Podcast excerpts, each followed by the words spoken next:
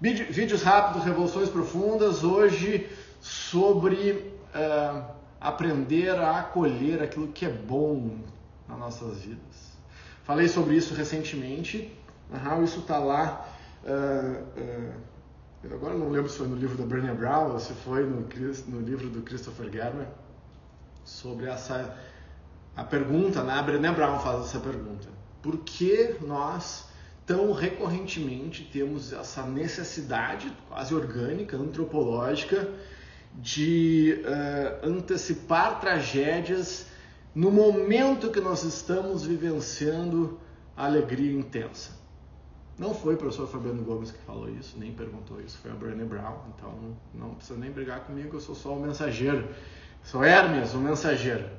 Uh, nós temos essa, essa questão né, de não nos permitirmos a vivenciar coisas boas, ou seja, quando está tudo muito bom, a gente começa automaticamente a boicotar aquilo que é bom, porque acha que se falar, se comemorar não vai dar certo, se comemorar antes do tempo uh, vai ter uma maldição que vai nos acometer e que vai mergulhar, né, que vai destruir toda a felicidade que a gente está vivendo, ou ainda uh, e quando a gente começa a fazer isso e ela é muito bem ela é bem radical nisso principalmente de maneira de como o nosso cérebro vivencia a, a não vivência intensa das coisas boas.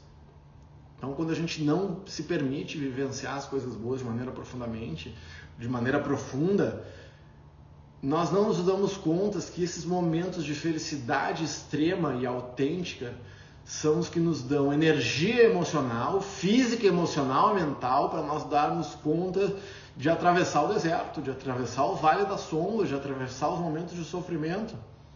Então, além da vida não ser nela, não ser bolinho nesses momentos, além disso, nós não nos permitimos pegar aqueles momentos de extrema felicidade e mergulhar neles isso tem um monte de consequências negativas, não só para nós individualmente, mas como para todas as pessoas à nossa volta, porque nós deixamos de ser um veículo de alívio de dor e de aumento do amor e ser aquele farol que ilumina e contagia né, viralmente com a nossa alegria as pessoas. Né? A gente, ah, é, então o Mandela fala, fala, falou isso no discurso dele, de posse dele é o nosso brilho que dá, que dá autorização para as pessoas a brilhar, não é, não é o nosso vitimismo, não é o nosso mimimi, não é dividir as, as misérias, é deixarmos de sermos seres iluminados para sermos seres iluminadores. E aí, para que isso aconteça, eu preciso realmente mergulhar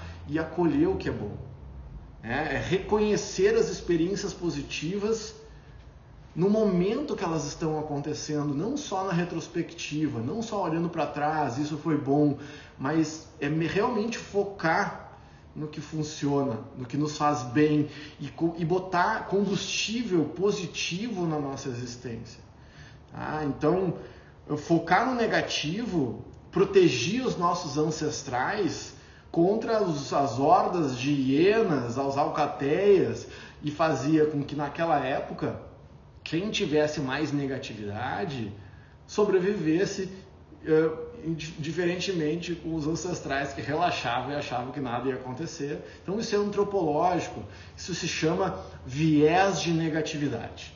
Ou seja, na dúvida eu interpreto mal, eu interpreto no negativo, eu não vou fazer isso, porque eu acho que vai ter uma maldição, se eu, se eu, se eu aproveitar as coisas boas, vai ter um voodoo lá, vai ter alguém que vai estar botando agulha no, no boneco voodoo e eu vou ficar, vou ficar mal. Então, quando nós tivermos oportunidades e, e, muitas vezes, dependendo do momento da vida, essas oportunidades de mergulhar nas experiências positivas são muito raras, mergulha na experiência em vez de ficar se refreando. Não fica avarento, avarento emocional, que não, que não se envolve, não ama por medo de não ser amado. Então mergulha, aproveita dentro das possibilidades, né? A gente não vai conseguir fazer isso do dia para noite, também, tampouco é para ser inconsequente, não é essa a ideia. Mas o que as pesquisas mostram? É que as pessoas que conseguem saborear, vivenciar as experiências positivas, elas aumentam muito a química boa. E elas fazem um contraponto importante, Porque se, se você só, só tem crítica, só tem coisa ruim e não abre espaço para as coisas boas, a gente deixa de ser gente confiável. Ao mesmo tempo que só se é bom, eu deixo de ser confiável. Eu preciso de um contraponto para estar mais presente. O que, que acontece? O que está acontecendo, e eu, eu, eu, olho com preocupação para o dia a dia das pessoas à nossa volta, para o mundo, é que quando uma porta da felicidade abre, se fecha, outra abre. Tá? Só que quando uma porta da felicidade abre, outra fecha. Só que quando ela fecha, o que a gente, consegue, que a gente fica fazendo? Eu fico olhando para a porta que fechou, eu fico olhando para a porta que fechou, e eu fico olhando para a porta que fechou, e eu fico amargurado porque fechou aquela porta. E eu fico tão obsessivo, e tão obtuso, e tão míope com a porta fechada, que eu não consigo olhar que do lado tem uma aberta. Isso é viés de negatividade. A gente não consegue nem. Chega um ponto neurológico que eu não consigo, que o meu corpo não mais reconhece verdadeiramente as experiências positivas. Não é a Rê, nossa doutora em psicologia, está concordando comigo ali. É exatamente. Eu seco, é como se meus, meus neuroreceptores secassem. E eu não mais tenho, eu tenho que ficar atuando, eu tenho que ficar mentindo, eu tenho que ficar fingindo. E nesse livro aqui do, né, da Chris Neff e do Christopher Germer, ele traz duas estratégias muito legais de que eu até anotei para ser bem preciso. Duas estratégias muito legais para vivenciar e acolher o que é bom. A primeira delas é saborear. A segunda delas é a gratidão. Ah, então, saborear é mindfulness, é estar presente é estar presente na experiência positiva no momento que ela está acontecendo. Tem vezes que a gente não chega nem aí, né? A gente nem permite que a experiência positiva aconteça. Então a gente já está, a gente já está, em vez de estar indo para frente, está dando ré, né? Em vez de... Agora, vamos dizer que nós conseguimos, tá? A gente se deu a oportunidade de vivenciar experiências positivas.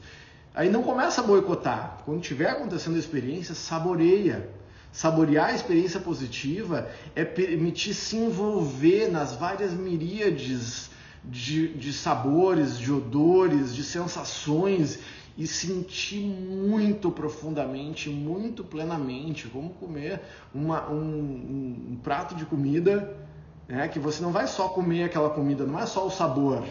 É o sabor, é a cor, é o cheiro, é a textura. Saborear é isso, é mergulhar na experiência enquanto ela está acontecendo. Só que está acontecendo nesse momento? A gente não está conseguindo fazer isso. A gente nem se permite, a gente se sente culpado.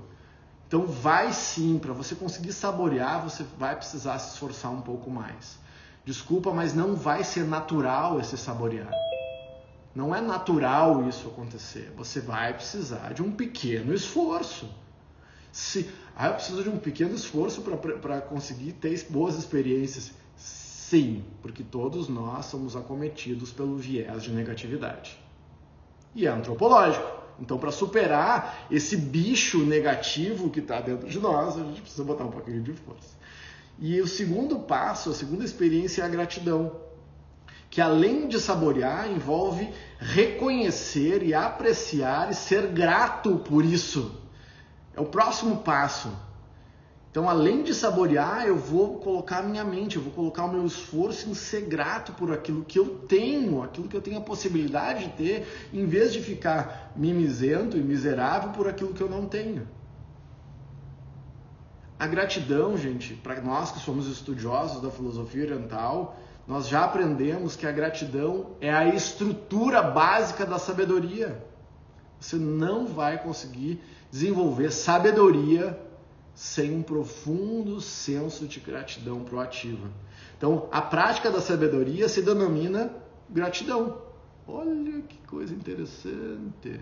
E significa saber o que é bom em nossas vidas, saber o que é bom em nossas vidas é originado de muitas coisas, muitas pessoas, muitos acasos e muitos esforços e não uma coisa só.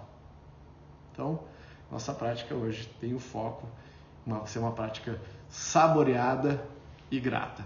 Para quem não veio praticar, vai ficar, vai ficar com água na boca. Beijo no coração.